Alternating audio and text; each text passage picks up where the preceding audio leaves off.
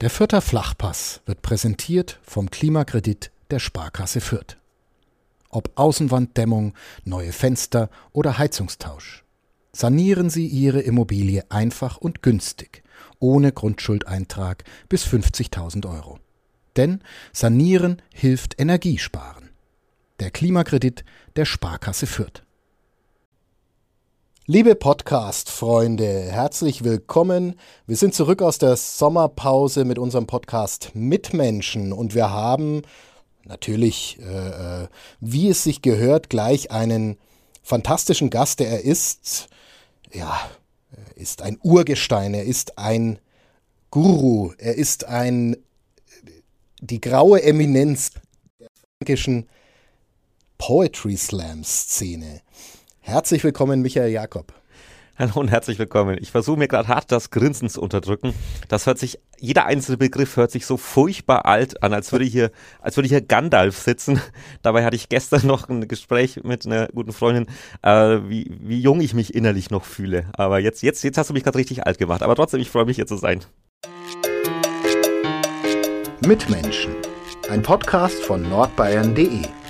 Mit Menschen, die verändern, bewegen, unterhalten. Ich wollte dich natürlich nicht alt machen, sondern groß machen, aber weil du es schon sagst, wir haben den, den Gandalf der äh, fränkischen Poetry Slam Szene. Ich hatte schon alles, ich hatte schon alles. Papa Schlumpf der fränkischen Poetry Slam Szene, die Mutter Teresa der fränkischen Poetry Slam Szene, aber alles in alt, merke ich gerade. Du bist natürlich noch überhaupt nicht alt, du bist nur so lang schon dabei. Wie lang ungefähr? Ja, ich habe mit minus fünf Jahren angefangen, von daher bin ich jetzt, nein. Ähm, es werden tatsächlich äh, jetzt dann irgendwann demnächst 19 Jahre, mhm. dass ich Poetry Slam mache. Also Und bist du wie alt? Ah, ja. Hat man es verstanden? Ja, ja, ziemlich gut, gut. Das ist schön. Ähm, nein, ich äh, 22 Jahre Bühne tatsächlich mhm. und äh, Poetry Slam jetzt knapp 19 Jahre. Also mhm. damals, als es noch keiner kannte, hatte ich das schon irgendwie ausgegraben und dann in Franken zum Leben erweckt. Das ist äh, ein guter Punkt damals, als es noch keiner kannte. Ähm, ich denke und gehe davon aus, dass es die meisten mittlerweile kennen, aber ein bisschen äh, dieser, dieser äh, Faszination oder der äh, Essenz des Poetry Slams nahe kommen wollen wir natürlich. Und ich habe mir da einen nicht ganz ernst gemeinten geradezu böswilligen Angriff ausgedacht. Meine Vorurteile gegenüber Poetry Slam, ähm, meine gesammelten Vorurteile, mit denen ich dich konfrontiere und du darfst deine Kunst verteidigen. Poetry Slam ist wie Literatur, nur einfacher, weil im Programm, weil ein Programm nicht so durchdacht und ausgefeilt, so perfektioniert sein muss wie ein Buch da kann man gar nicht mal so groß widersprechen. Ähm, es ist natürlich einfacher, kurze Sachen zu schreiben. Äh, es ist aber auch teilweise schwierig innerhalb also beim, beim Poetry Slam hast du diese sieben Minuten, bei Meisterschaften oft noch weniger. In diesen fünf bis sieben Minuten etwas Abgeschlossenes zu erzählen, ist auch eine gewisse Kunst, ja. Ähm, aber prinzipiell, klar, in einem Roman, da stricke ich ewig. Und einen Text, wenn ich einen guten Einfall habe, schreibe ich den halt auch in drei, vier Stunden runter. Von daher kann man da gar nicht mal äh, widersprechen, aber es muss ja auch nicht schlecht sein, deswegen. Es geht noch weiter. Po äh, Poetry Slam ist wie Theater nur einfacher. Du siehst, wo ich hin will. Äh, weil man nur sprechen muss, nicht spielen und weil man sogar ablesen darf. ähm, da konnte ich jetzt knallhart. Beim Theater bin ich ganz, ganz selten alleine auf der Bühne und ich darf beim Theater mit allen möglichen Effekten arbeiten. Ich darf Licht einsetzen, Requisiten, Bühnenbilder, Verkleidungen. Das heißt, ich kann im Theater leichter etwas anderes spielen äh, beim Poetry Slam habe ich nur die Sprache und die muss ich beherrschen, um wirklich auch die Massen zu erreichen. Und da gehört dann auch ein bisschen was dazu.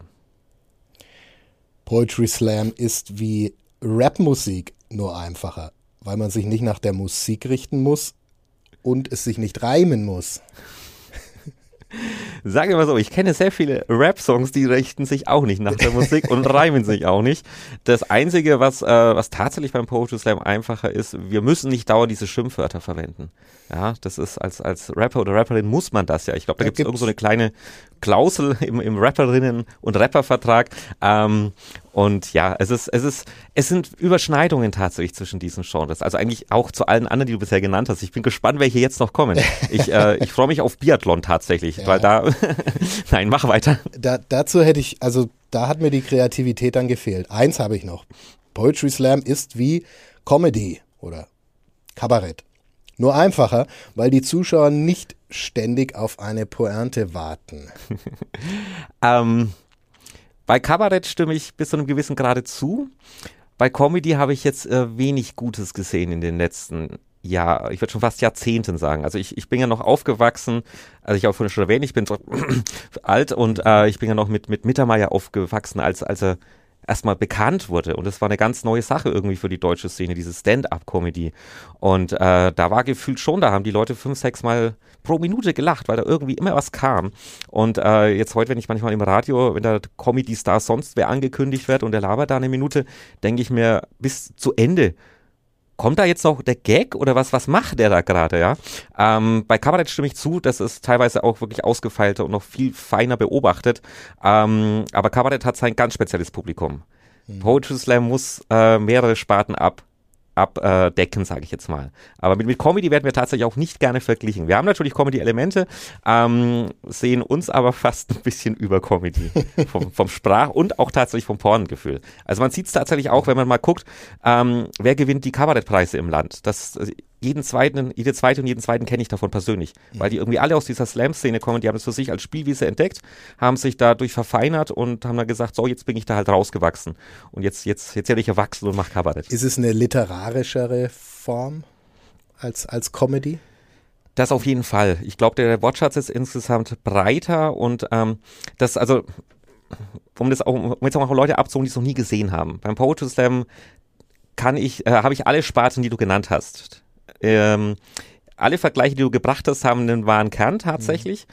aber dafür kann Poetry Slam alles. Also wir können sogar Theater, obwohl wir nur das Textblatt haben. Also selbst da entstehen ja Bilder und Szenen auf der Bühne, oft auch nur vom inneren Auge.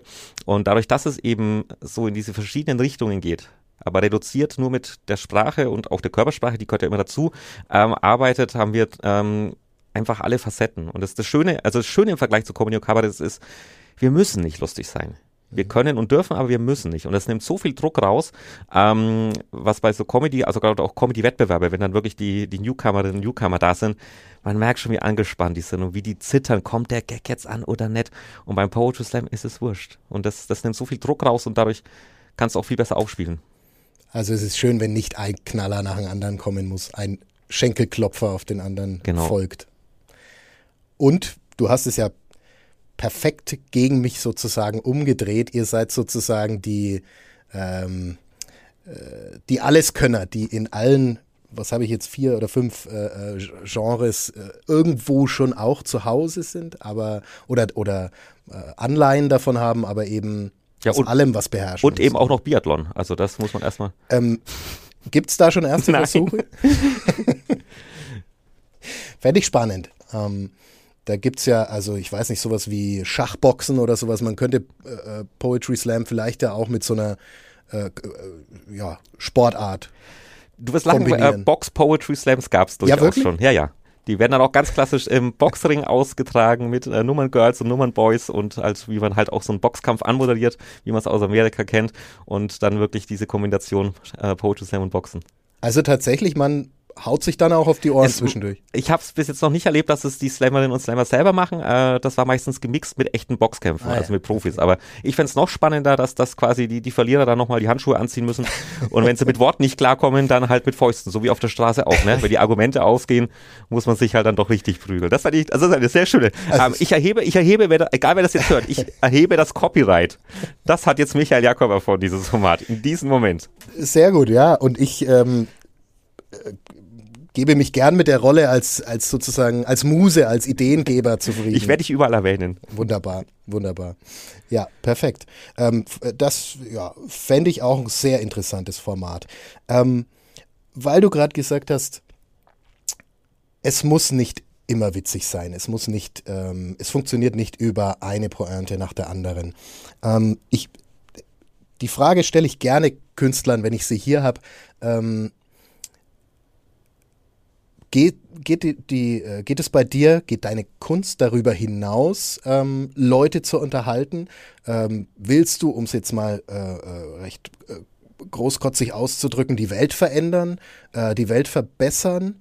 Weil ähm, man bei dir ja durchaus schon äh, auch sozialkritische Sachen raushört ich glaube, den Anspruch haben fast alle Künstlerinnen und Künstler. Also ähm, man, man fängt es ja nicht an, ich weiß nicht, wie es heute ist, aber man fängt es normalerweise ja nicht an, weil man äh, Geld verdienen will und YouTube-Klicks. Das gab es damals ja noch nicht. Ne? Man, man ist auf die Bühne, weil man das Gefühl hat, oha, ich habe was zu sagen. Ich habe ja auch, ich habe tatsächlich mit Comedy angefangen, habe dann mhm. Kabaretttheater gemacht, auch wirklich richtig hart politisches. Also wir haben, mhm. wir haben, äh, wir haben Sketche über die Todesstrafe gemacht, ja, ähm, und das amerikanische Justizsystem. Das waren, das waren richtig diepe Nummern, wo die Leute froh waren, wenn nach drei Minuten, wenn es wieder was zu lachen gab. Ne? Also wir sind da schon immer auch an die Grenzen. Und das habe ich mir auch äh, bei den Poetry Slam Texten beibehalten, dass ich wirklich versuche, äh, Sachen zu schreiben, die, die Leute einfach unterhalten und ein bisschen aus dem Alltag rauszerren, aber dann auch immer wieder äh, richtig tiefe Texte haben, die, die wirklich dann auch äh, ans Herz und, und, und die Nieren gehen oder ähm, auch mal in die Magengrube boxen verbal, dass man wirklich sagt, aua, shit, das tat jetzt weh. Das ist schon, das ist fast noch ein größeres Kompliment, wenn nach der Show jemand zu dir kommt und sagt, ich habe heute geweint wegen mhm. deines Textes. Das ist ein viel größeres Kompliment, als wenn jemand sagt, ah, ich war zu lustig. Kann ich, kann ich nachvollziehen. Es ist also vom Gefühl her auch eben diese Momente, wo, ähm, wo das Lachen im Hals stecken bleibt, ähm, sind ja die, wo man anfängt, über Dinge nachzudenken. Ähm, das heißt, das ist schon das Ziel, auch die Leute zum Nachdenken zu bringen. Definitiv. Also ähm, man hat ja immer dieses kartesische Element. Ne? Man, man weiß ja nicht, äh, war das jetzt gut, dass sie es gemacht haben? Haben sie jetzt drüber nachgedacht und denken sich, oh, ich bin jetzt einer von den guten Menschen und machen dann nichts mehr? Äh, weil Ziel ist ja schon auch eine ja, den Wort noch eine Tat folgen zu lassen. Mhm. Also wirklich auch äh, vielleicht dazu beizutragen, dass die Leute sagen, ja, shit, genau. Mit den zwei, drei einfachen Sachen könnte ich im Alltag nachhaltiger leben zum Beispiel. Ne?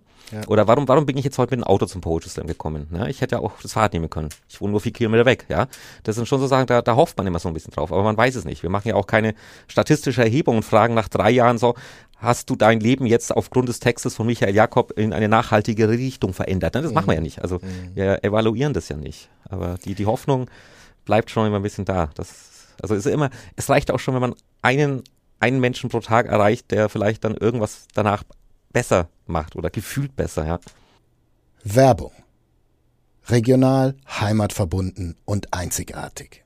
Das sind die Geschichten hier bei uns im Mitmenschen-Podcast und die Philosophie der Pyrasser Brauerei. So unterschiedlich die Metropolregion Nürnberg mit ihren Mitmenschen ist, so vielfältig ist auch das Pyrasser Sortiment. Ob helles Bier, Pilz, Rotbier oder Schwarzbier, Radler oder alkoholfreies. Außerdem das erfrischende Wasser aus der Pyrasser Waldquelle, verschiedene Limonaden oder Schorlen.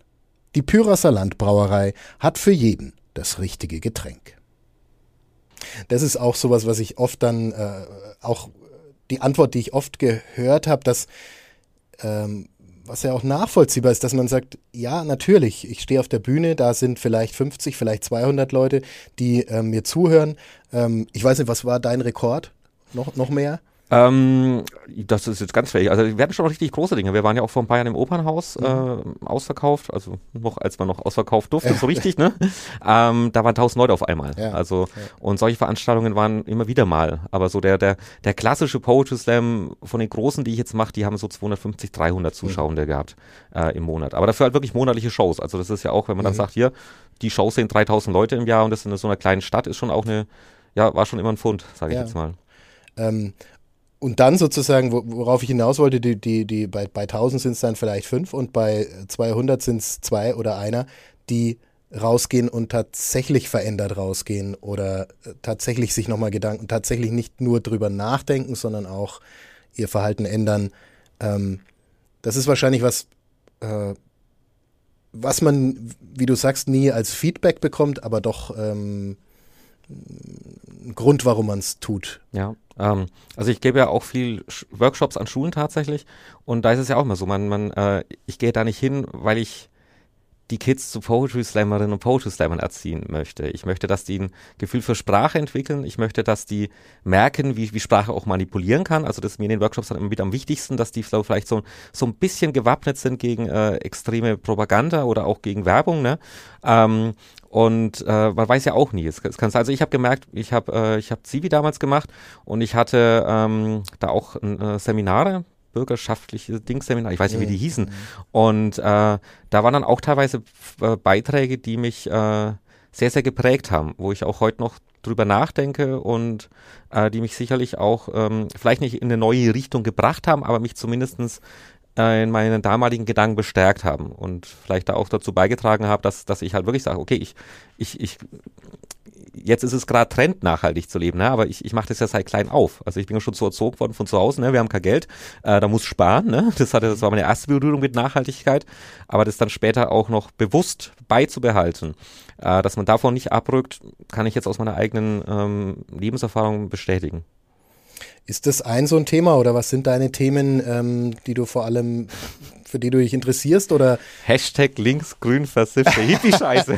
Nein, es ist schon, ich weiß nicht, es ist, ich versuche immer, also ich bin ein sehr reflektierter Mensch. Das ist, äh, ich denke nach und ich versuche auch immer die, die anderen Blickwinkel auszuleuchten. Und gerade wenn ich große Entscheidungen treffe, mache ich es ja auch nie allein. Da hole ich mir immer mindestens ein, zwei Meinungen noch ins Boot. Mhm.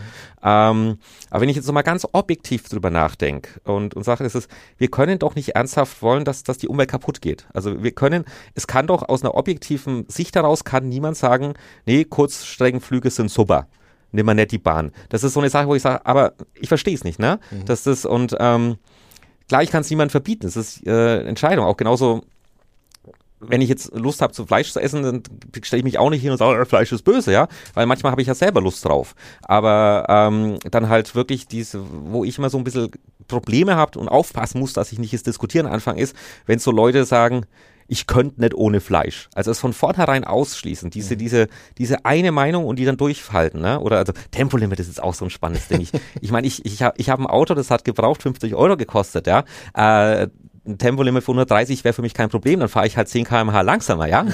Aber dieses, dieses Recht drauf zu bestehen, ich muss meine 220 auf deutschen Autobahnen fahren dürfen, sonst fühle ich mich in meiner, meinen Grundrechten beschränkt oder in meiner Männlichkeit eingeschränkt oder sonst was. Das ist, das sind Argumente, da habe ich ein Problem, weil ich sage, du, du hast gar keine Lust, den anderen Blickwinkel mal zu sehen.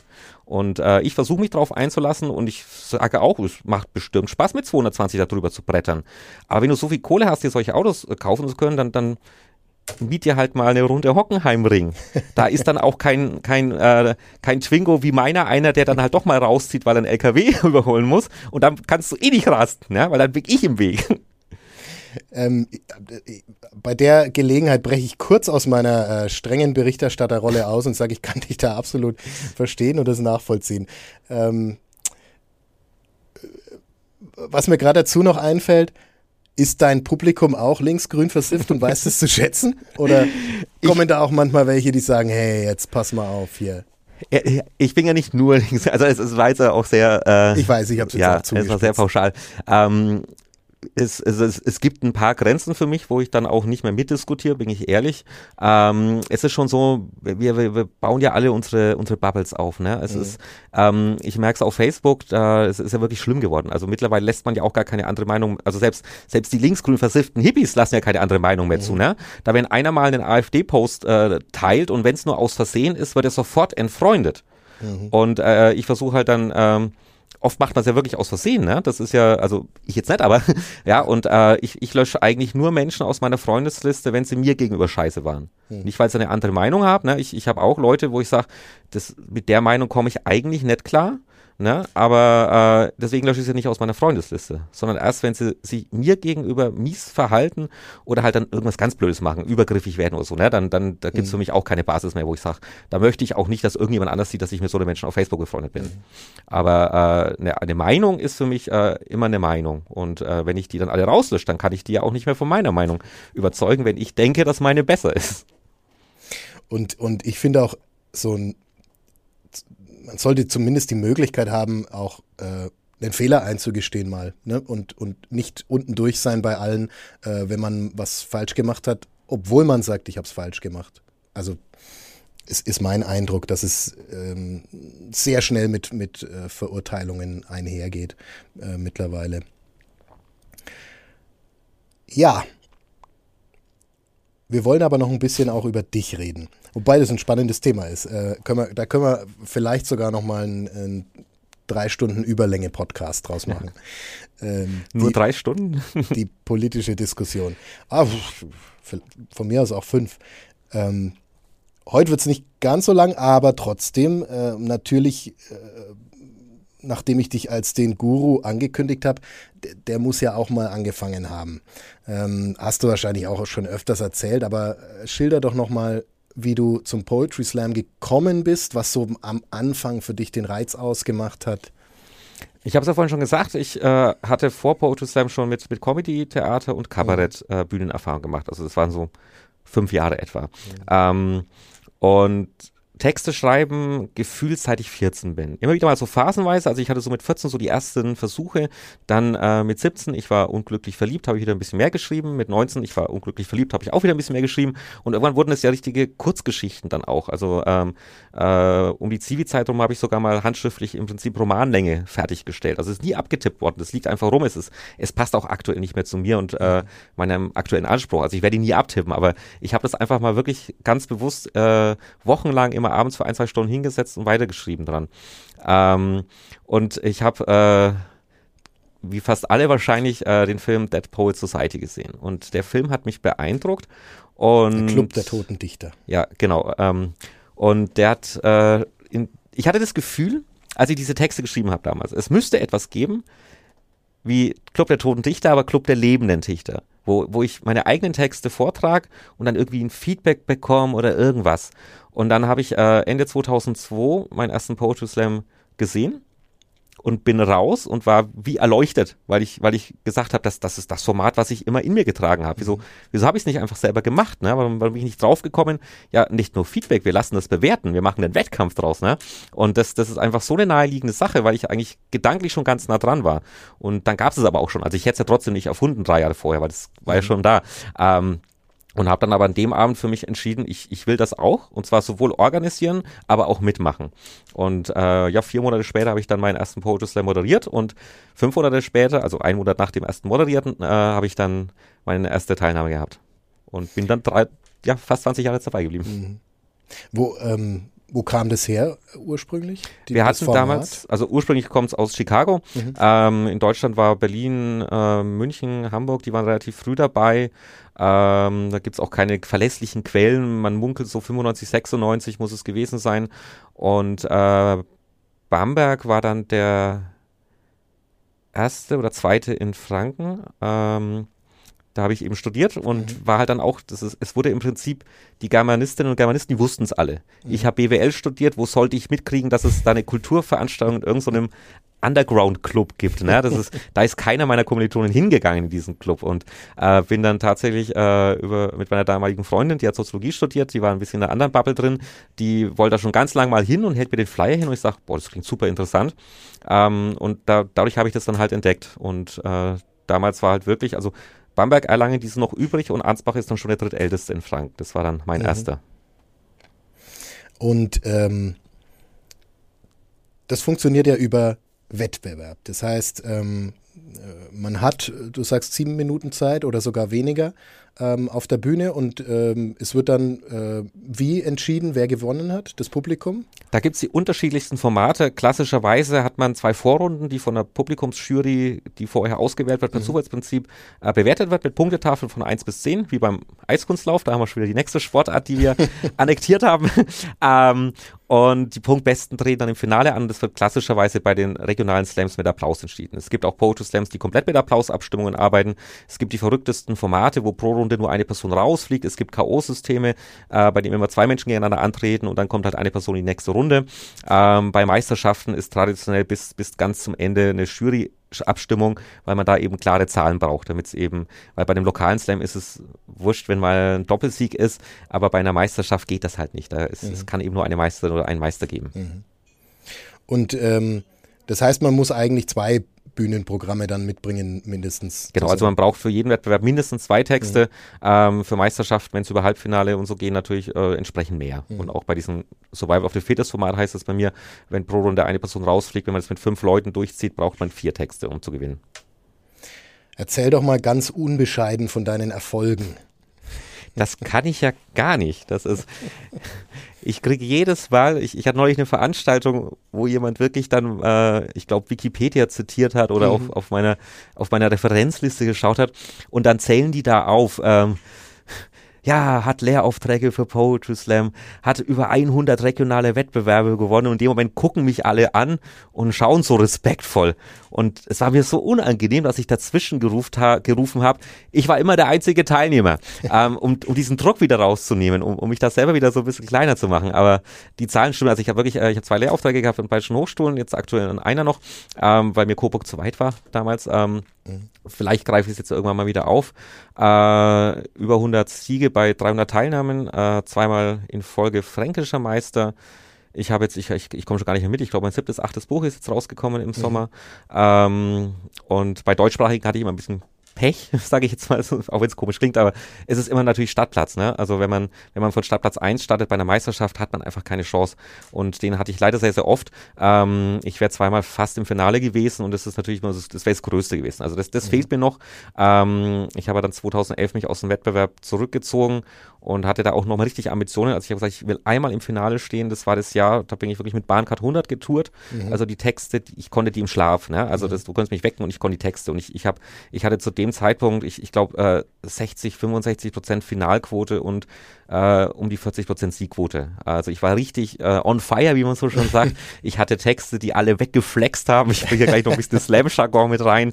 Äh, die Burner hatte ich halt in der Tasche, ja, ja, ja, und hat halt dann wirklich wieder den absolut miesen Startplatz und bin dann auch wieder hauchzart um eine Position bin ich dann rausgeflogen aus der äh, schlechtesten Vorrunde, die, also äh, nicht schlecht von der Qualität, es, es war die mit die stärkste Vorrunde, die in meiner Meisterschaft war. Also da mhm. waren äh, ehemalige und zukünftige deutsche Meister mit drinnen ähm, lauter bekannte Leute, die wir jetzt aus dem Kabarett kennen. Das war wirklich, das war die härteste Vorrunde. Das einzige Problem war, die war im letzten Drecksclub ähm, untergebracht und parallel war das Team Halbfinale, das alle sehen wollten, mhm. weil da die ganz großen Namen waren. Und äh, dann sind wir vor 32 Menschen aufgetreten, also mhm. damals 2011, äh, vor Corona, vor 32 Menschen. Es war keine Stimmung in diesem mhm. Laden.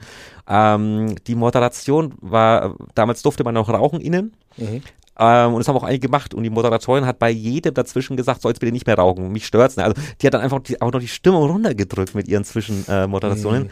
Und es hatte kein Mensch mehr Bock, auf diese Bühne zu gehen. Und es war halt wirklich so, die, die ersten drei sind halt, hat die schlechtesten Wertungen. Und, ähm, ist es dann so, dass die Wertung erst danach gemacht wird und die Leute sich immer an das erinnern, was gerade als letztes kam? Ja, oder? Also es ist, äh, ist immer, die Sache ist, also da, da, steckt so viel Psychologie mit drin, bei diesen Punktevergaben mhm. auch. Äh, ich hatte ja über 1000 Veranstaltungen Zeit, es auch ein bisschen zu analysieren. ähm, es ist so, wenn die bei der ersten Wertung, wenn die direkt geholt wird, das habe ich auch schon vor, ich glaube vor 15 Jahren habe ich das eingeführt, dass die dass wir erst zwei Texte uns anhören und dann bewerten wir für die ersten zwei Texte. Und alle, die hier auf Tour waren, haben immer gesagt, boah, super, mhm. das, das, das, das, das verzerrt nicht so arg. Und es hat, es hat 13 Jahre gedauert, bis es irgendjemand mal nachgemacht hat. Ja? Mhm. Und dann auch bei einer Meisterschaft tatsächlich, bei einer U20-Meisterschaft wurde das das erste Mal nachgemacht. Ähm, und ich, ich habe es nicht verstanden, warum er das, ne? weil alle fanden es super. Mhm. Es gab mhm. niemanden, der gesagt hat, das ist scheiße. Ja? Ähm, und es ist halt so, wie die erste Wertung alle, alleine abgeholt wird. Dann weißt du als Jury nicht, was du geben willst. Und der Text kann richtig, richtig gut sein. Also der kann eine gefühlte 10 von 10 sein, aber du gibst nicht mehr als eine 8 von 1, weil du nicht weißt, was kommt danach ja. ist. Und wenn der Text dann wirklich die 8 hat und der nächste ist ein gutes Stück schlechter, dann willst du aber auch nicht zu schlecht bewerten. Ne? Dann hältst du halt keine 5 hoch, sondern dann hältst du halt die 7 hoch. Und wenn der nächste dann wieder ein kleines bisschen besser ist als der davor, dann musst du da ja auch schon wieder die 8 geben. Auch wenn der meilenweit vom ersten Text entfernt ist. Und wenn er die achtmal steht und es kommt was, was noch besser ist, dann ist halt, ne, es schaukelt sich psychologisch hoch. Yeah. Und ähm, oft ist ja auch so, dass, dass, dass da muss ich die Szene auch selbst an die Nase fassen. Ähm, es gab halt auch Veranstaltungen, wo die Jury ausgebuht wurde, wenn es eine schlechte Wertung gibt. Mhm. Und das steigert sich natürlich am Ende auch hoch. Ne? Mhm. Wenn du irgendwie gefühlt hast, äh, ich, ich werde dauernd ausgebot, wenn ich eine 7 hochhalte, dann traust du dich irgendwann keine 7 mehr hochzuhalten. Und das sind wir auch ganz, ganz selber schuld, dass wir den Wettbewerb damit verzerrt haben. Das habe ich, wenn ich moderiert habe, nie gemacht. Ähm, aber das hat sich in einigen Regionen dann wirklich immer so hochgeschaukelt. Ähm, äh, dass das wirklich das so, ein, so, ein, ja, so, so eine Massenstimmung dann auch schon war. Und dann haben alle mitgemacht auch. Da sind wir selber schuld. Man sieht aber, dass du das durchaus damals mit, ähm, mit Ehrgeiz verfolgt hast, auch die, die Wettbewerbe. Ähm, und dann hast du aber aufgehört. Warum? Es wurde tatsächlich zu viel. Ähm, ich hatte in dem Jahr 2011 hatte ich 220 Auftritte und über 60 Workshops. Und es ist ja auch nicht so, dass man. Äh, das, das ist dann fast täglich. Ja. Ich habe wirklich es waren es war 70 Stunden Wochen, ne? Das, mhm. das äh, war nicht anders zu bewerkstelligen. Und ähm, ich bin dann ja auch äh, irgendwann mal Papa geworden und habe mhm. gesagt, dass das will ich in Zukunft nicht mehr.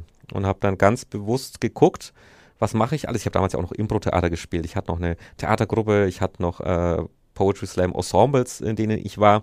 Und ich habe mich dann wirklich hingesetzt und geguckt und habe gedacht, okay, fünf Stunden nach Hamburg fahren, irgendwo übernachten, fünf Stunden zurück und dann bleiben 30, 40 Euro übrig. Mhm. Ist es mir das noch wert? Und wo machst du dann die Grenze? Ja, ja aber dem hast du auch nicht abgesagt und so habe ich gesagt, okay, habe es dann auch so angekündigt, ich mache jetzt ein Jahr Abschiedstour und habe mir dann tatsächlich die Bahncard 100 geholt für dieses Jahr, habe äh, allein in dem Jahr 100 äh, Wettbewerbe nochmal gemacht ähm, und habe dann das auch wirklich äh, durchgehalten. Also es gab zwei Sondersachen, die waren bezahlt, da sagt man dann halt auch, ne, das war dann halt so ein thematischer Slam für einen Chirurgenkongress. Mhm. Und der war halt als Wettbewerb konzipiert, war ein Auftragstext, war gut bezahlt und dann sagst du halt, okay, für diese Sache machst du dann halt eine Ausnahme. Aber ansonsten habe ich äh, immer brav widerstanden und äh, seit, ja, im November werden es jetzt zehn Jahre, äh, zehn Jahre keinen, keinen normalen Wettbewerb mehr mitgemacht. Juckt's dich manchmal? Das, den, den, den Jungspunden zu zeigen? Jetzt mache ich dich schon wieder alt. Ja, es ist, es ist halt, es ist, man merkt schon, dass man, dass man äh, gefühlt immer öfter der Älteste auf der Bühne ist. Aha. Also das, das merkt man schon. Äh, es gibt ein paar andere Urgesteine, die sind einfach nochmal 10, 15 Jahre älter als ich, ja. Äh, so ist es nicht, aber die Masse ist jünger mittlerweile. Ne? Also die, der klassische Poetry Slammer, die klassische Poetry Slammerin hat noch keine Familie, studiert wahrscheinlich äh, mhm. gerade oder hat irgendeinen Job, der es zulässt, dass, dass man das am Wochenende machen kann. Ne? Und es sind halt traditionell die Leute, sag ich mal, zwischen ja, 20 und Anfang 30. Das, das ist so die Masse. Ähm, und da gibt es natürlich Auswüchse nach unten. Also es geht los mit, natürlich, es gibt auch schon Elfjährige, die auf die Bühne äh, gehen. Ähm, und hört dann auf bei, ich weiß gar nicht, wie, wie, wie alt gerade äh, der, der, älteste Slam-Rekord ist, aber durchaus jenseits der 90. Da hat man auch schon ah, ja. Leute, die damit über 90 noch auf die Bühne gegangen sind. Guck an. Ja. Mhm. Und davon bin ich noch ein bisschen entfernt, fürs Protokoll. ähm, ich, da ich dir gegenüber sitze, das kann ich bestätigen. Ähm, äh, diese, diese, ja genau, wo, worauf wollte ich hinaus? Ähm, wenn es ab und zu juckt, dann bleibst du aber trotzdem stark. Du fängst ja. nicht wieder an mit der Competition. Nee, das ist, also ich habe äh, ich hab, äh, vor ein paar Jahren äh, ab und zu mal dieses 5 gegen Michel-Format gemacht.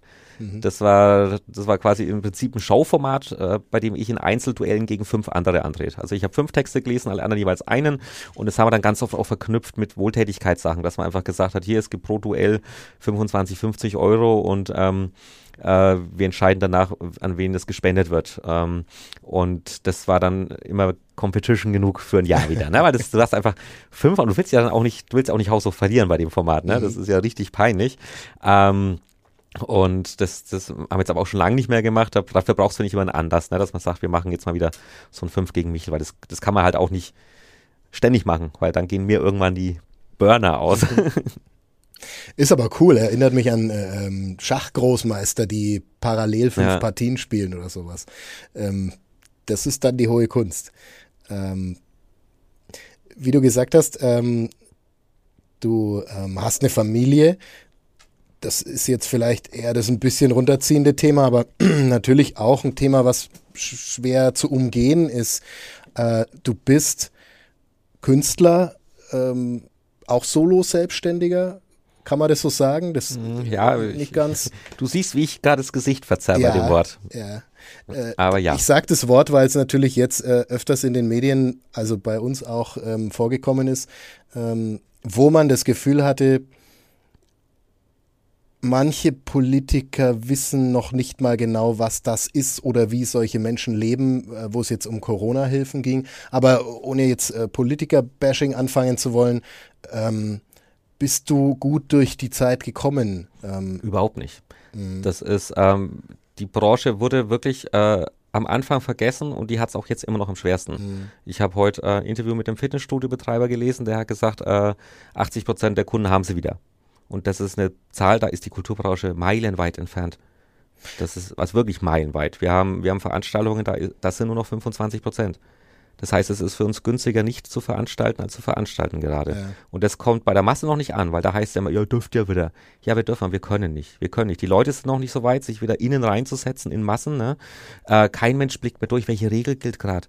Das ist ja das Nächste. Ja? Brauche ich da jetzt einen normalen Test? Brauche ich einen PCR-Test? Darf ich mit meiner Freundin hin, wenn sie woanders wohnt, weil wir sind ja dann kein Hausstand, sondern haben getrennte Adressen und ich habe jetzt keinen Bock mit meiner Freundin zu dem Slam zu gehen und dann sind da 1,50 Meter Abstand zwischen und ne? das sind lauter so Fragen und du, das ist ja auch teilweise von, von Stadt zu Stadt wieder anders. Ne? Es ist ja, äh, wir haben zwar jetzt diese bayernweite Regelungen, aber äh, vor Ort die Gesundheitsämter setzen es ja doch wieder unterschiedlich um. Also wir hatten jetzt im Sommer teilweise äh, im selben Landkreis unterschiedliche Bestimmungen in zwei verschiedenen Städten. Mhm. Und das ist, das ist auch für uns, das ist ein Aufwand. Wir arbeiten für jede Show aktuell dreimal so viel wie vorher. Dafür, dass im Schnitt noch ein Drittel des Publikums kommt. Das heißt für jeden Gast den neunfachen Arbeitsaufwand. Und äh, ich meine, du hast es mitgekriegt, ich habe letzte Woche unseren Termin verpasst. Ich bin ja heute zum Nachholtermin da, weil ich gerade so fertig war. Ich, ich, war. ich war mir sicher an dem Tag, so, ich habe jetzt so viel gearbeitet, ich kann nicht mehr, aber ich habe ja jetzt Feierabend und habe nicht dran gedacht, dass ja eigentlich noch, weil ich, ich sehe jetzt dieses Gespräch nicht als Arbeit, ne? Und das hatte ich nicht mehr auf dem Schirm. Und das, das sind wirklich so Sachen, das ist mir früher nie passiert. Das ist mir früher nicht passiert. Mhm. Und momentan gerade diese, diese Zoom-Meetings, die verpasse ich ständig, weil ich denke, oh, heute musst du nicht mehr auf dem Haus, außer Haus. Und dann schalte ich gedanklich ab und denke mir, jetzt kann ich endlich mal durchschnaufen, äh, werke ich ein bisschen im Garten rum oder sortiere mal meine Briefe, die seit einer Woche ungelesen rumliegen. Und dann kommt der Anruf, äh, Michel, wir haben seit 15 Uhr ein Zoom-Meeting, wo bleibst du? Ah, ja, ich, äh, sofort. Und das, das ist mir früher nicht passiert. Also das ist, und es geht nicht nur mir so, äh, die, die Leute sind allgemein durch in unserer Branche. Also ich merke auch, dass, dass der Input später kommt. Ne? Also wir warten aufeinander. Das sind die Karten nicht fertig oder die Veranstaltung ist noch nicht erstellt, weil gerade keiner mehr kann. Und das, das ist so, so als, als wäre gefühlt die ganze Branche im, im, im Burnout grad und versucht sich jetzt irgendwie noch äh, über, die, über die nächste Zeit zu krebsen und immer mit den Daumen festgedrückt, dass keine vierte Welle kommt. Weil. Und dass die Leute das. zurückkommen. Ja. Man hat das Gefühl, dass es gerade so die mittleren, kleineren äh, Veranstaltungen sind, die sehr, sehr, ja. und äh, Veranstalter sind, die sehr drunter leiden. Äh, wenn, äh, wenn die Stones wieder nach Deutschland auf Tournee kommen, dann werden die auch wieder ausverkauft sein. Davon kann man ja ausgehen. Ja. Aber gerade das, was Kultur vor Ort ausmacht, eben. Das, das hat dauerhafte Schäden. Mhm. Also äh, ich, ich, ich behaupte, also ich ich bin eher der Pessimist in der Szene. Alle, alle anderen sagen immer, ach komm, das wird schon und das ist doch nur deine negative Einstellung. Aber wenn ich da mit einer positiven Einstellung reingehe und es sind halt trotzdem nur 40 Leute da, wo äh, vor anderthalb Jahren in der gleichen Location noch 200 saßen, ne? dann sage ich, das, das liegt doch nicht an, an meiner Einstellung. ja. Ähm, und ähm, das ist, also ich, ich glaube, dass es wirklich Jahre dauern könnte und bei einigen vielleicht auch ganz weg ist. Ne? Also äh, der Mensch passt sich in 60, 70 Tagen an neue Gewohnheiten an. Und wenn du jetzt die Gewohnheit entwickelt hast, ja, Netflix, ja cool, muss ich nur mal außer Haus, ja, das, das endest es so schnell nicht mehr. Das ist ja eine ganz bittere Prognose, ähm, die du da, die du da stellst. Ähm, und es ist zu hoffen, dass die Leute wieder, ähm, man sieht es ja in einzelnen ähm, Anlässen dann doch, dass die Lust da ist, wieder rauszugehen, aber eben nicht in der Masse. Und das ist auch das, was uns gespiegelt wird von allen Seiten eigentlich, dass äh, ob jetzt in den Kinos oder in den Theatern oder wo auch immer, die Leute noch, die Leute noch vorsichtig sind einfach. Ähm, da noch nicht die Zahlen sind, die, die vorher da waren. Ähm, das wäre natürlich ganz heftig, wenn man überhaupt nicht mehr auf das Level von vorher kommen würde. Ähm,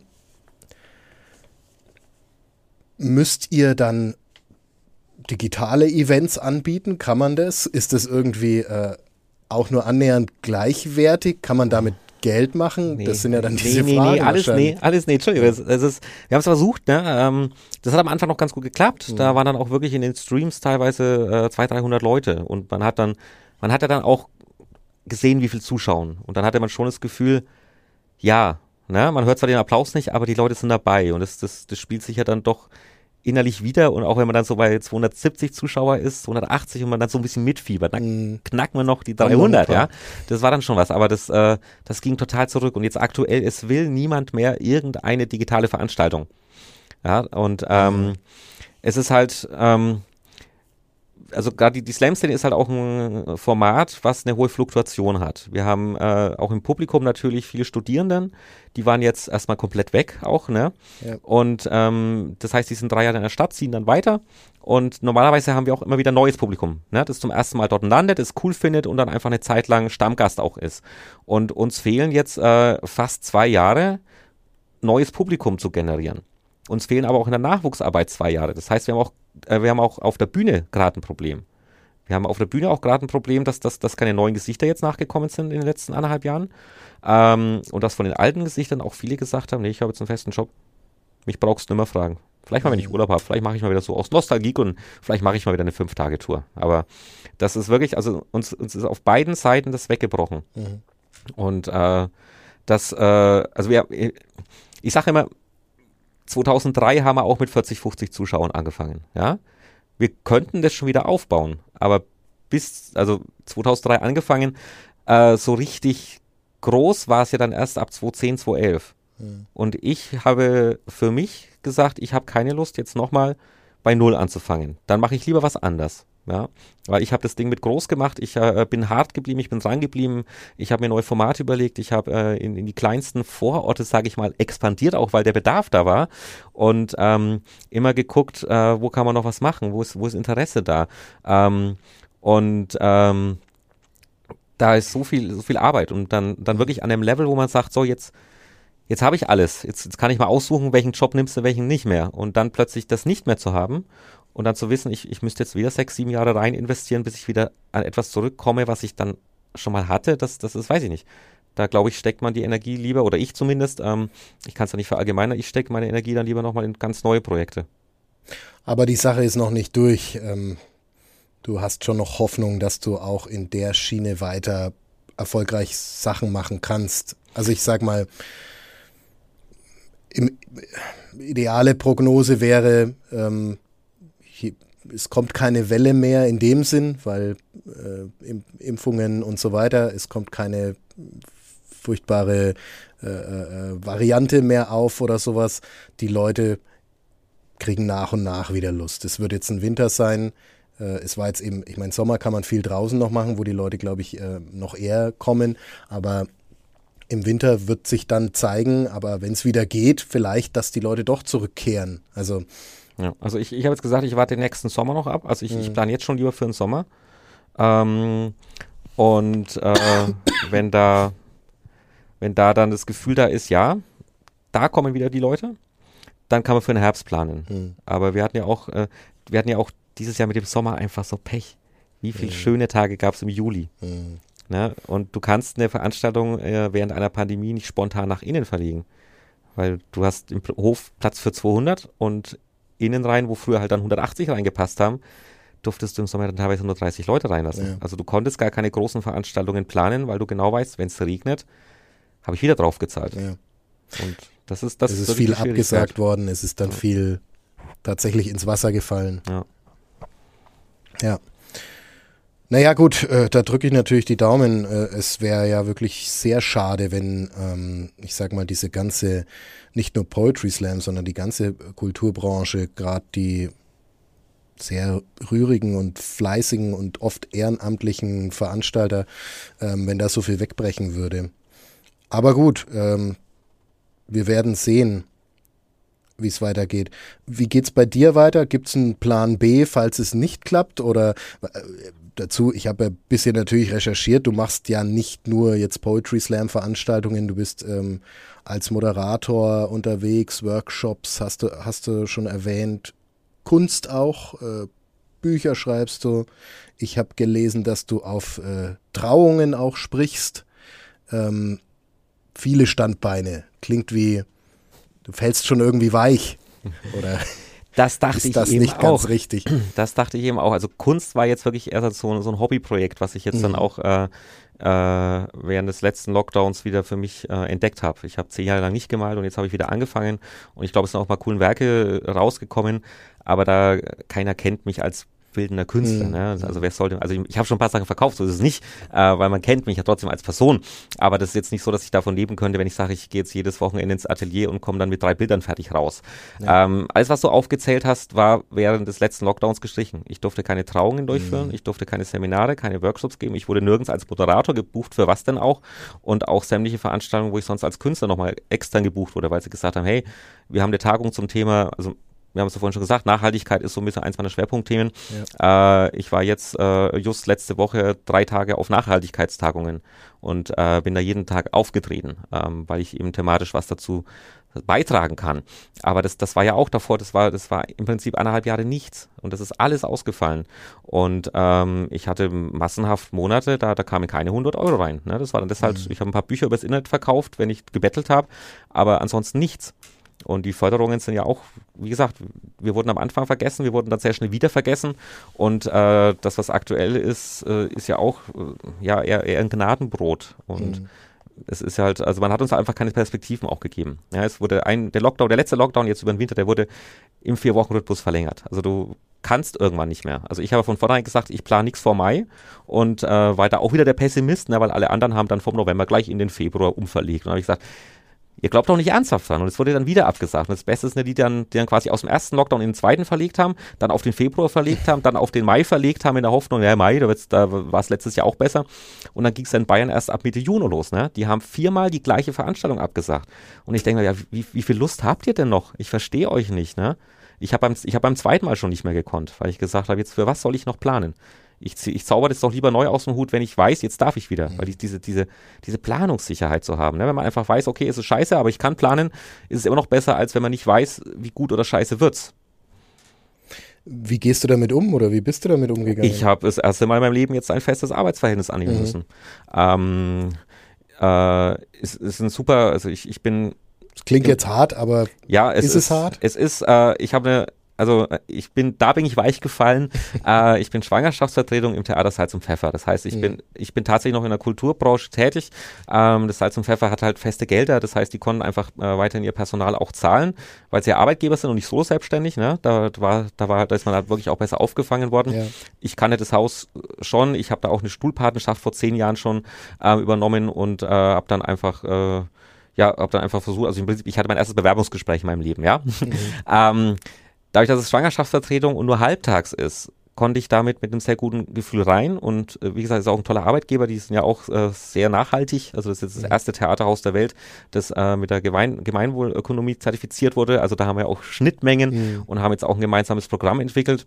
Und da passe ich schon rein, aber für die emotionale Sache halt äh, feste Arbeitszeiten haben. Sowas wie einen Stundenzettel führen.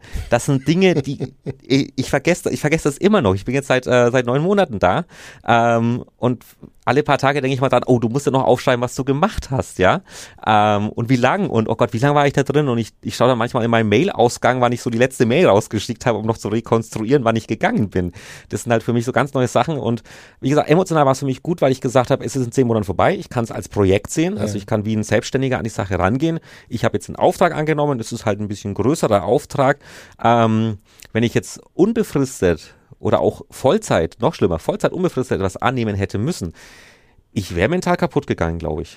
Das ist nicht meine Welt, das kann ich nicht. Ich bin immer jemand, der gesagt hat, oh, darauf habe ich Bock, das mache ich jetzt. Und ähm, das, das versuche ich mir jetzt gerade, ja, äh, zurückzugewinnen gedanklich, dass ich jetzt einfach sage, okay, jetzt, jetzt, Corona ist nicht morgen vorbei. Äh, jetzt, jetzt guckst du mal, was, was, was hat es noch für Lebensstile, die jetzt vielleicht nichts mit der Live-Kultur zu tun haben. Machst du, gehst du vielleicht wieder zurück und sagst hier, kram ich doch mal die alten Drehbücher raus, mache ich, mach ich Film oder also ich möchte jetzt auf jeden Fall im Frühjahr äh, den Roman endlich fertig machen, weil ich sage, das ist, ne, da, da bin ich beschäftigt und Ja. dann ist das Ding für mich abgeschlossen und ich habe halt wieder auch künstlerisch was für mich getan, weil einen Text für die Bühne zu schreiben, für welche Bühne gerade, ne? Naja, klar, mit dem Buch bist du, bist du relativ unabhängig. Gerade äh, bei Autoren, auch bei äh, Musikern hatte man das Gefühl, dass, dass in der Pandemie unheimlich viel ähm, veröffentlicht wurde, äh, weil einfach keine Zeit war für, für die Touren und dann die ganze Zeit da reingeflossen ist. Das ist natürlich ja auch dann nur so ein, so ein Ersatz. Aber ähm, ja, es wäre natürlich unheimlich traurig, wenn, wenn viele sagen würden, ja, jetzt, also ich, jetzt habe ich mich auch an meinen Job gewöhnt, äh, jetzt wieder auszusteigen, um frei was zu machen, äh, wo ich noch nicht mal weiß, ob es funktioniert, kann ich mir nicht leisten, vielleicht auch. Mhm. Ja. Aber um den positiven Dreh reinzukriegen, eine Sache, die äh, jetzt wieder geht, äh, nämlich am kommenden Wochenende ist die, äh, oder eigentlich heute schon startet, ist die Deutsche Meisterschaft im Poetry Slam. Deutschsprachig sogar. Deutschsprachig sogar. Ja. Das macht das Ganze noch einen Ticken größer. Ähm, du, ähm, ja, erzähl doch einfach mal, äh, was da alles stattfindet und äh, was du da damit zu tun hast. Ja, um, um das Negative gleich vorwegzunehmen, sie findet halt jetzt während der Pandemie noch statt. Ne? Wir mhm. haben zehn Jahre dafür gekämpft, dieses Ding äh, in die Region zu holen. Also wirklich, wir haben uns immer wieder beworben, haben dann teilweise aus strategischen Gründen gesagt, äh, wir ziehen die Bewerbung zurück, weil halt irgendwie äh, eine Stadt dann plötzlich in, in ein Kulturhauptstadtförderprogramm reinkam, ja. Und dann ist man ja auch vernünftig und sagt, da macht man jetzt keine Konkurrenz, Konkurrenzbewerbung, wenn der Szene es gut tut dass das wirklich die Aufmerksamkeit größer ist, dass die Finanzierung steht. Und ähm, ja, dann haben wir sie gekriegt äh, vor zwei Jahren und haben dann äh, im Februar 2020 mit der Planung angefangen und 14 Tage später wissen wir, was passiert ist. Ne? Also wir haben jetzt auch mhm. anderthalb Jahre äh, das Ding im Krisenmodus und auf Sicht gefahren, haben zum Glück früh umgestellt, dass wir gesagt haben, wir können auch rein digital. Ja, mhm. also wir waren letztes Jahr im Sommer schon so weit, dass wir gesagt haben, egal was passiert, unsere Meisterschaft findet statt. Ähm, und jetzt wird halt gerade äh, auch mit, mit Publikum noch, sag ich mal, aufgehübscht. Also wir versuchen jetzt schon noch die Räumlichkeiten auch voll zu kriegen. Also äh, Kulturschockverein ist da der Ausrichter. Ich selbst bin tatsächlich gar nicht so groß im OK, mhm. äh, eben weil ich jetzt den Job angenommen habe und ähm, so eine Meisterschaft ausrichten ist ja eigentlich schon fast ein Vollzeitjob. Ja. Und da haben wir zum Glück ein tolles Team, die das äh, ganz gut auch durch diese Krise gewuppt haben. Also die haben wirklich tolle Sponsoren gefunden, ähm, haben die Koordination mit den Lokalitäten gemacht und jetzt die neuen Regelungen, die ja gar nicht mal so lange her sind. Ne? Also wir haben jetzt seit, äh, seit Anfang September erst diese neuen Regelungen in Bayern. Das heißt, vorher konnten wir kein einziges Ticket verkaufen, weil wir gar nicht wussten, unter welchen, Regel, unter welchen Rahmenbedingungen findet das statt. Und das ist natürlich für eine Sache, die sonst einen Vorlauf von einem halben Jahr hat, also rein der Ticketverkauf, äh, eine unglaublich problematische Sache.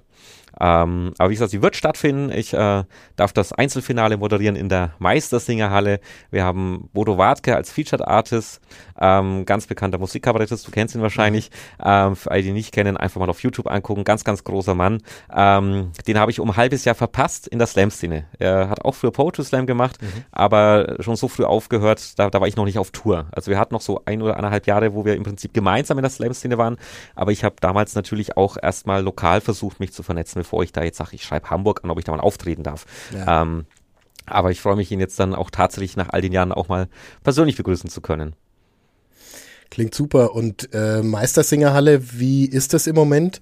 Darf man die voll machen? 999 Plätze. Also das fällt noch äh, mit, mhm. 1000 Veranst äh, mit 1000 Personen. Äh, auf Indoor ist ja aktuell, glaube ich, noch beschränkt oder mhm. zumindest so, dass es dann leichter ist. Und ähm, das, wir hoffen, dass das überhaupt voll wird. Wie gesagt, weil es, es kommen, die Leute kommen sehr, sehr schwer. Ja. Ähm, aber es wird dann schon so sein, dass dann immer noch relativ viel Abstand ist äh, zwischen den Leuten. Also man kann sich da wirklich sicher fehlen. 3G-Regel gilt sowieso. Ähm, also da also es ist ja auch schon vor diesen ganzen 3G-Regelungen, es, es, gibt ja keinen einzigen bestätigten Infektionsfall aus einem Theaterhaus oder einem mhm. Museum, ja. Mhm. Das ist ja wirklich der, der äh, wahrscheinlich sicherste Ort Indoor. Jeder, jeder Einkauf ist statistisch gesehen gefährlicher. Mhm. Ähm, es gab immer wieder auch Pilotprojekte, ja. selbst mit äh, Clubs und so weiter, wo meistens nichts passiert ist, vor allem wenn, wenn getestet wurde vorher. Ja. Also Clubs, also da ich sag mal, beim Tanzen Abstand halten ist schwierig. Ja, ja, also das, das, das, das, konnte ich immer noch verstehen, mhm. aber ich konnte tatsächlich, also Museum, das, das ist das, was ich, das, das ist das Letzte, was ich nicht verstanden habe, weil im Museum war man ja auch vorher nicht. Ja. also da, da, beim Poetry Slam, klar, das saß du dicht an dicht, wenn der Saal voll war, ja. Aber im Museum, es gehen doch keine zwei Menschen gleichzeitig auf Tuchfühlung, um Bild anzuschauen. Da hält man doch von sich aus Abstand, man bis geht die Person gerade ins Museum, um nicht auf ja. Tuchfühlung gehen zu müssen mit anderen und das, das, das habe ich, das habe ich hinten und vorne nicht verstanden. Ja. Wieso man Museen schließt, ne? weil das, da hätte man einfach auch mal durchatmen können, einfach ja. mal gucken, keine große Action, einfach mal was anders sehen als den Wald, wo man die Bäume mittlerweile mit Vornamen kennt. Aber zurück zur, zur äh, deutschen Meisterschaft, zur deutschsprachigen Meisterschaft. Ähm, wie viele Slammerinnen und Slammer nehmen da teil? Äh, auch reduziert natürlich jetzt. Äh, traditionell war das immer so eine Großveranstaltung mit ähm, um die 120 Einzelstarterinnen und mhm. Starter plus halt noch die Teammeisterschaft. Wir haben jetzt reduziert auf 48 Einzelstarterinnen und Starter äh, und fangen beim Halbfinale an. Also wir haben vier Halbfinals, die sind auch alle zeitversetzt an den ersten zwei Tagen, ähm, sodass im Stream erstmalig, das ist der Vorteil jetzt, du kannst erstmalig die komplette deutschsprachige Meisterschaft auch tatsächlich gucken. Ja. ja? Wenn du ein flottes Auto hast, sogar live. ähm, das, das, das ist ein absolutes Novum. Bisher waren teilweise bis zu drei Runden immer parallel. Ja. Äh, vor Corona war das tatsächlich das größte Festival für Bühnenliteratur äh, auf dem europäischen Festland. Äh, 10.000 Besucherinnen und Besucher, klar, weil wir jetzt auch nicht haben. Ne? Wir sind froh, wenn wir mhm. mit 2 bis 2,5 jetzt rauskommen. Ähm, die Ursprungsplanung war richtig schön. Wir hätten die Vorrunden äh, in neun verschiedenen fränkischen Orten gemacht. Also diese ganzen Orte, die halt mhm. wirklich seit teilweise über einem Jahrzehnt ihre Poetry Slams haben ähm, und hätten dadurch die, die größten Vorrunden aller Zeiten auch gehabt. Weil früher war das halt oft immer zentral in einer Stadt, ne? Mhm. Da bist du in Berlin, dann spielt die eine Vorrunde, ist, also drei Vorrunden sind parallel, drei verschiedene kleine Clubs, überall sind 60, 70 Leute drin und dann denkst du dir, wow, und das ist eine deutschsprachige Meisterschaft, ne? Da habe ich bei mir auf Dorf mehr Zuschauende. ähm, und wir hätten halt dann wirklich jetzt lauter Locations gehabt. Äh, die kleinste wäre mit 180 die Kofferfabrik Fürth gewesen. Einfach weil Kofferfabrik seit 15, 16 Jahren ja. jetzt auch Slam-Spielort ist. Ne? Und alle anderen waren dann die 250 bis 700 äh, der Größen und wir hätten wirklich, wir hätten die, die fetteste Vorrunde aller Zeiten gehabt. Also du hättest dich ab dem ersten Tag wie auf einer Meisterschaft einfach gefühlt, ähm, bevor es dann äh, in die Halbfinals gegangen wäre. Und das ist jetzt leider. Man, man ja. kriegt da einen guten Eindruck, was, was das für ein Ding auch hätte werden oder geworden wäre ohne diese verflixte ja. Pandemiesituation. Ähm, Jetzt ist natürlich zu hoffen, dass es trotzdem ein großes Ding wird. Ähm, was mich noch interessieren würde, der so gar nicht in der Szene drin ist, ähm, gibt es da Favoriten? Äh, wenn, wenn, also gibt es da Namen, auf die man wetten würde, wenn es darum geht, wer gewinnt? Oder ist das was, wo, wo man vorher selbst als Experte, der du bist, ähm, sagt, ah, pff, da kann alles passieren? Ist beides. Also, also ich dürfte jetzt eh keine Namen sagen, weil das wäre Wettbewerbsverzerrung. Ja. Äh, Fakt ist, äh, wir kommen jetzt nicht mehr vom Thema Corona weg. Äh, Fakt ist, wir, wir wissen jetzt nicht, was die Leute in den letzten anderthalb Jahren für Texte geschrieben haben. Wir mhm. wissen gerade nicht, wer hat, wer hat jetzt gerade irgendwas, was so am Puls der Zeit ist, äh, wo man sagt hier, die Nummer Das kann ja dann auch weg. als Thema natürlich vorkommen. Ne? Ja, wobei ich, ich denke, dass die meisten dieses Thema versuchen zu vermeiden. Mm, Man möchte auch das Publikum einfach mal mm. für diese anderthalb, zwei Stunden rausholen aus diesem Thema. Ähm, aber selbst, also selbst ich kann es nicht einschätzen. Wir haben jetzt auch äh, viele neue Namen, die wir, wo dann auch wir als Veranstalterinnen und Veranstalter sagen, auch noch nie gehört, ne? Aber die müssen ja auch ihren Platz irgendwie verdient haben. Es ist ja nicht so, dass man sich da bewirbt oder über ein Losverfahren äh, reinkommt, sondern äh, es nominieren ja die lokalen Slams und ganz viele kommen dann auch über die Landesmeisterschaften, die stattgefunden haben. Mhm. Also jeder, der irgendwie eine Landesmeisterschaft, Bayern, Slam, Baden-Württemberg Slam etc. gewonnen hat, hat ja automatisch einen Startplatz und die restlichen Startplätze sind dann halt äh, Österreich, Schweiz, äh, ich glaube Luxemburg, Liechtenstein, äh, prozentual so ein bisschen verteilt worden und die machen das dann wieder über die Landeslisten. Also es sind schon dann auch die besten Slammerinnen und Slammer des Landes, mhm. die jetzt da auftreten. Der Länder. Das bin ich auch schon falsch. Mhm. Also äh, klingt nach einem Spitzen-Event, Riesending. Ähm, Meistersingerhalle, 9. Oktober, Samstagabend. 20.30 Uhr, glaube ich. 20 Uhr im Internet nochmal bitte gucken und auch bitte die Tickets im Vorfeld sichern, äh, weil äh, 800 Leute in der Abendkasse schaffen wir mit Corona gar nicht. Also Jawohl. Tickets sichern, dann haben wir schon alle Daten und äh, dabei sein. Und wie gesagt, Bodo Wartke ist featured. Wer im Finale ist, weiß ich natürlich nicht, weil die müssen sich am Tag vorher erstmal qualifizieren. Ja. ja. Und auch Michael Jakob ist dabei.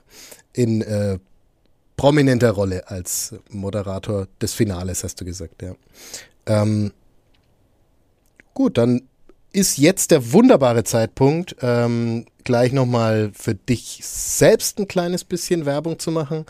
Wo findet man dich? Wo findet man deine, äh, äh deine Bücher, deine Kunst, deine, äh, alles, was du produzierst? Ähm, was kannst du den Leuten mitgeben, die sich nach diesem wunderbaren Gespräch mehr interessieren für Michael Jakob? Ja, im, im Prinzip ist es ganz einfach. Wichtig ist, dass man Jakob mit K schreibt, aber ich glaube, mittlerweile werde ich sogar mit C gefunden.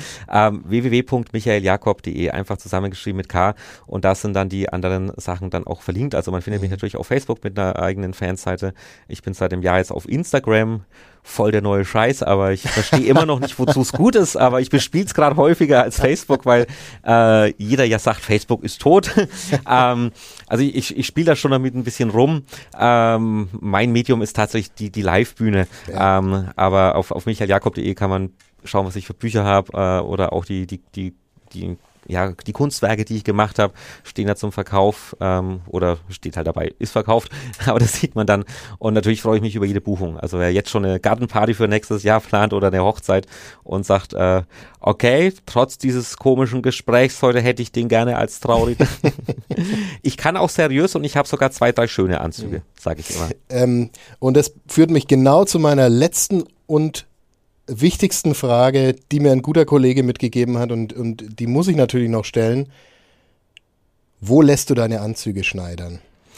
Ähm, ich habe ein paar chinesische Schneider entführt und halte die so lange gefangen, bis sie äh, 10.000 Stück fertig haben, also verschiedene. Nein, ähm, Du bist bekannt für deine Anzüge, das muss man den Leuten sagen, ja. die dich noch nicht auf der Bühne gesehen haben. Ich hatte jetzt gehofft, du fragst mich, wie viele Anzüge hast du? Weil darauf wäre ich vorbereitet gewesen. Wie viel sind's? Alle. Nein, äh, es sind das um die eine 80. Chuck Norris ja, Antwort. Es sind um die 80 tatsächlich Wunderbar. mittlerweile. Äh, ich habe mir das irgendwann mal in den Kopf, also ich hatte schon vorher schrille Outfits, bis ich dann mhm. entdeckt habe, dass es total verrückte Anzüge gibt. Mhm. Und äh, wirklich ab Fabrik. Also das ist nicht so, dass ich mir die irgendwo teuer machen lasse, sondern ich kaufe die dann teilweise auch im Sale. Also ich stehe mhm. auch teilweise mit Anzügen, wo man denkt, die sind maßgeschneidert, sowas gibt's nicht zu kaufen, ähm, auf der Bühne, die dann nur 40, 50 Euro gekostet haben tatsächlich. Und ich habe das mal irgendwann als, als Gag dann angefangen, dass ich gesagt habe, äh, jeden Monat ein neuer. Und wenn man dann halt in Nürnberg zehn Shows im Jahr hat, dann waren es halt zehn Anzüge im Jahr, ne? Und ähm, habe das dann auch, ja, ab und zu habe ich mich mal wiederholt. Ne? Oft gab es ein Themen, ein Thema, wo, wo, der, wo der Anzug wieder gepasst hat. Da habe ich mich ab und zu mal wiederholt. Aber so im Schnitt hatte ich dann wirklich jetzt über fast äh, über sieben, acht Jahre halt jedes Jahr um die sieben, acht Anzüge gekauft. Ne? Und dann, also du trägst aber auch Anzüge zweimal. Ja, in anderen Städten dann schon. Also enttäuscht mich jetzt ein bisschen, aber. Nein, das wäre ja sonst. Das wäre ja wieder nicht nachhaltig. Also ich habe dann schon. Stimmt. Ich habe zum Beispiel einen Anzug, das ist für mich der Premierenanzug. Den habe ich immer, wenn irgendwo ein neuer Slam gegründet wird. Und den hatte ich jetzt. Äh, den hatte ich jetzt, glaube 24, 25 Mal an. Also der, der kann mittlerweile auch ohne mich moderieren. Der ist so drin in dem Business, da, da muss ich gar nicht mehr selber hinkommen. Ähm, und das ist so, weiß nicht, den habe ich, den habe ich irgendwie, das war auch einer meiner ersten tatsächlich und den hatte ich irgendwie so als, als Glücksbringer gespeichert, weil der Abend dann einfach Bombe lief und dann habe ich den jetzt immer für Premieren tatsächlich hergenommen und ähm, dann ist aber auch klar, wenn es der zweite Slam in, dem, in, dem, in der Stadt ist, dann kann ich den nicht mehr anziehen, weil den hatte ich dann schon. Das kann ich mir auch auswendig merken. Bei den anderen schreibe ich tatsächlich mit, okay, in Neumarkt im März hast du den Anzug angehabt und den Text im Vorprogramm gelesen. und dann guckt man halt, äh, dass, dass man sich da nicht wiederholt, in beiden nicht. Also, auch, aber nicht nur wegen der Anzüge ein Erlebnis, ähm, Michael Jakob live zu sehen. Vielen, vielen Dank, dass du da warst. Ähm, hat sehr viel Spaß gemacht, das Gespräch. War cool, Dankeschön. Gerne doch. Und äh, also da, ich bin auch optisch ein Genuss, sagen wir es mal so. Und äh, ich bin deutlich jünger als die Jahre, die ich aussehe. Vielen Dank für die Einladung. Womit das auch geklärt wäre. Super, alles klar. Ja, und genau, ich verabschiede mich auch. Bis zum nächsten Mal. Tschüss. Mehr bei uns im Netz auf nordbayern.de